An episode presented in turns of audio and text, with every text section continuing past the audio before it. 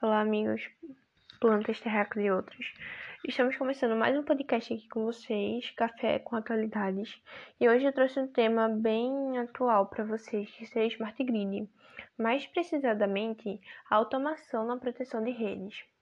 A Smart Grid é um conceito difícil de se definir com poucas palavras, porque ela não é uma simples tecnologia, equipamento ou metodologia. Ela é um conceito que engloba todos esses elementos, abrangendo diversas áreas do conhecimento. O conceito formulado há pouco tempo pela Agência Internacional de Energia, também conhecida como IEA, diz que o processo de tornar o sistema elétrico mais inteligente é uma evolução e não um evento pontual. É a rede elétrica que usa a tecnologia da informação, o sensoriamento e a automação de modo que fornece energia elétrica eficiente, confiável e segura. Como sabemos, o crescimento da matriz elétrica tem como resultado três desafios principais na operação de transmissão e distribuição de rede elétrica, que são eles: a estabilidade do sistema elétrico, a geração distribuída e a confiabilidade no fornecimento. Para que eles tipo, funcionem tranquilamente, tem que ter um bom investimento na automação de redes elétricas e os dois devem se desenvolver juntos. Só para fazer uma comparação didática, sabe? O que é que torna o celular hoje em dia um smartphone? É o computador que existe dentro dele, certo? Da mesma forma, as smart grids e todas as tecnologias inseridas nela levam a rede elétrica para a rede digital. Para que ocorra a estabilização na rede elétrica, os capacitores mecanicamente comutados, também conhecidos como MSC, são outro modo eficiente que temos de tempo e custo para estabilizar redes elétricas. Quando o MSC é ligado ou desligado, ele pode absorver ou liberar energia em um piscar de olhos. Os capacitores mecanicamente comutados podem, portanto, equilibrar rapidamente as flutuações antes que essas possam comprometer a estabilidade da rede de fornecimento de energia elétrica. E também a gente pode falar sobre um exemplo de smart, seria também esses MS6, que são produtos produzidos com baixo custo localmente aqui no Brasil mesmo e testados aqui no Brasil esses capacitores eles são perfeitamente adequados às necessidades de segmento do mercado e ao nível básico. Os MCS são uma inovação brasileira que está entrando como um sucesso no mercado global. Mas assim, pessoal, para que independente do sistema ou instalação ela possa ser protegida, é imprescindível que o esquema de proteção possua princípios e alguns deles são a acessibilidade, que seria a capacidade de identificar e distinguir entre as condições normais e anormais da operação, a seletividade, que seria a propriedade responsável por discriminar o local do efeito e desconectar apenas a parte do sistema que está sobre falha. Tem a parte da confiabilidade, que seria a probabilidade do que o sistema de proteção atuará corretamente quando solicitado rapidez ou velocidade, que seria a resposta do sistema de proteção, deve ocorrer em menor tempo possível, com, o intuito de minimizar a duração dos efeitos e produzir prejuízos advindos desses. Também temos o custo do sistema, que oferece máxima proteção com menos custo financeiro possível. Então, né, a partir desse contexto, acho que tem como tu entender que atualmente existem inúmeros dispositivos de proteção no mercado, cada qual foi desenvolvido para uma função específica, claro. Dentre deles podemos citar ou destacar é, os gelés de proteção, disjuntores, chaves fusíveis, contadores, seccionadores, religadores para raios. Também podem ter vários outros. Além disso, também, como eu já falei, existem dispositivos que auxiliam na proteção, como os T6, que são os transformadores de corrente, e os TPs, que são transformadores de potencial. Contudo, o grande diferencial da característica presente em cada componente do CEP é ressaltada a importância de um estudo minucioso a respeito das particularidades de cada circuito a ser protegida, é claro, de modo que determina um sistema de produção foi atenta a todas as necessidades a qual foi projetado e que tipo precisa.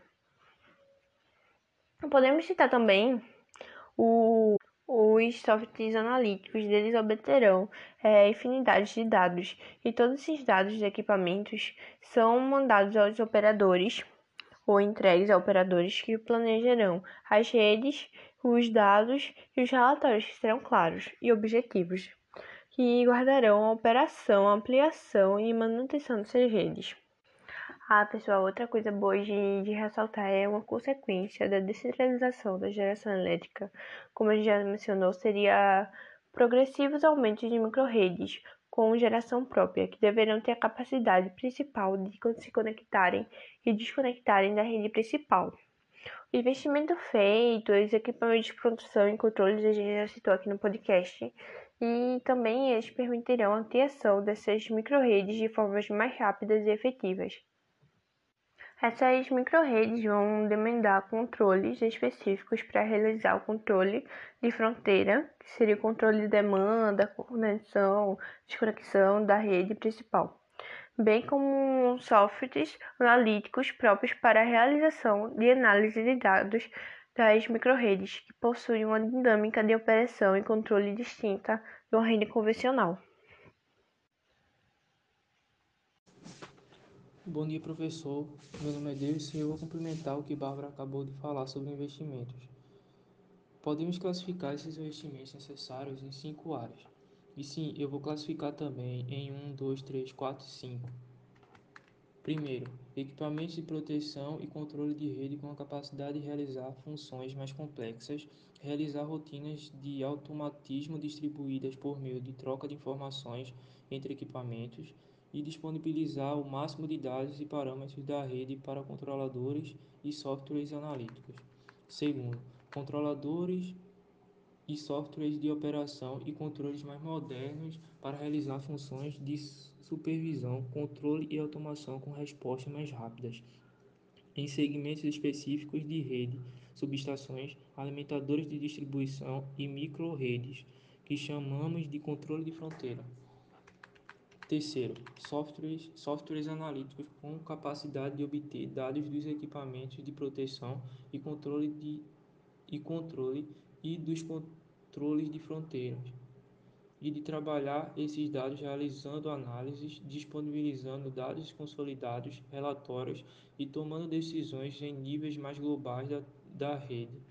Quarto, infraestrutura de redes de comunicação para se tornarem mais, mais rápidas, com maior capacidade e mais estáveis, de modo a permitir a troca de informações rápida e eficiente dos equipamentos de proteção e controle entre si, e envio de dados ao controle de fronteira e software, software analíticos. Quinto, capacitação técnica de pessoas para atuar nas diversas frentes que surgirão para implementação desses sistemas.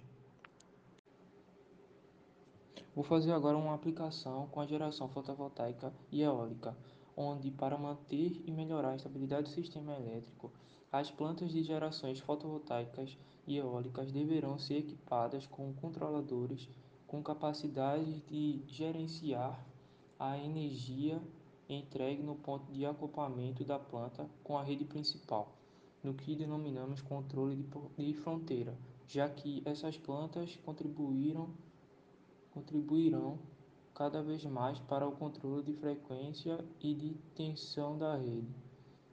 Esses controladores, em conjunto com o sistema de controle de, da planta como um todo, necessitarão ter respostas rápidas a distúrbios, da, distúrbios da rede, na rede, atuando de forma ativa na estabilização do sistema após um distúrbio.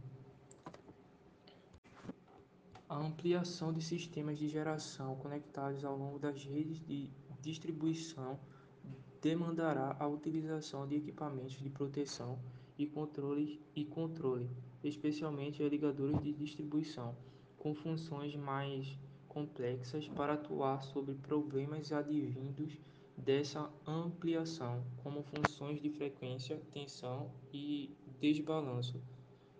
e com a capacidade de automação e de troca de informações rápidas entre si, utilizando protocolos abertos como que per permita a troca de informações com equipamentos de diferentes fabricantes para realização de automatismo distribuídos de resposta à demanda, desgastes de carga e recomposição automática de rede. Esses religadores deverão possuir também informações de históricos e, quali e qualidade de energia que permita a análise e tomada da decisão pelos softwares analíticos do centro de operação.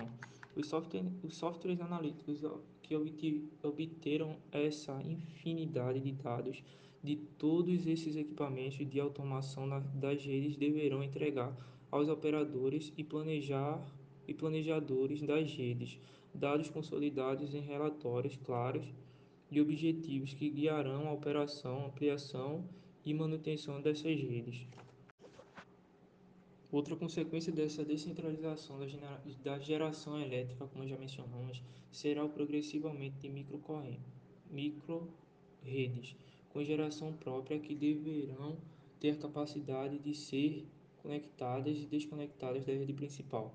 Essas microredes demandarão controladores específicos para realizar o controle de fronteira, sendo controle de demanda, conexão e desconexão de rede principal, bem como softwares analíticos próprios para a realização da análise dos dados da microrede, que possui uma dinâmica de operação e controle distinta de uma rede convencional. Esse investimento realizado nas redes contribuirá diretamente para um aumento na confiabilidade do fornecimento da energia, como, com sistemas mais estáveis e com a capacidade de isolamento das áreas com defeito e recomposição automática das demais áreas. Para que o número de usuários afetados por uma falha seja o menor possível, é necessário que o seccionamento cada vez maior da rede de modo que os religadores deverão ter a capacidade de atender essa maior seccionalização das redes, algo que não é possível com a tecnologia usuais das funções de proteção de tempo corrente.